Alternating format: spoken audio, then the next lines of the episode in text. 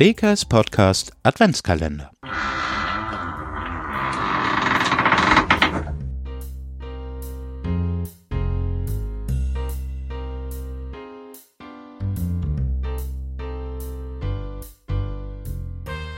Hallo und herzlich willkommen zur ersten Folge des WKS Podcast Weihnachts Adventskalender.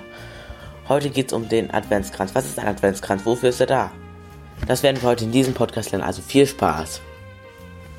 Der Adventskranz besteht aus meist vier roten Kerzen und einem meist künstlichen Tannenkranz. Die Katholiken haben häufig drei lila Kerzen und eine rosa Kerze.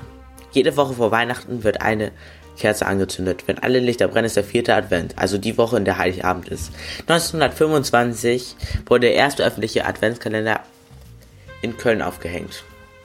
Die Idee ist aber noch viel älter.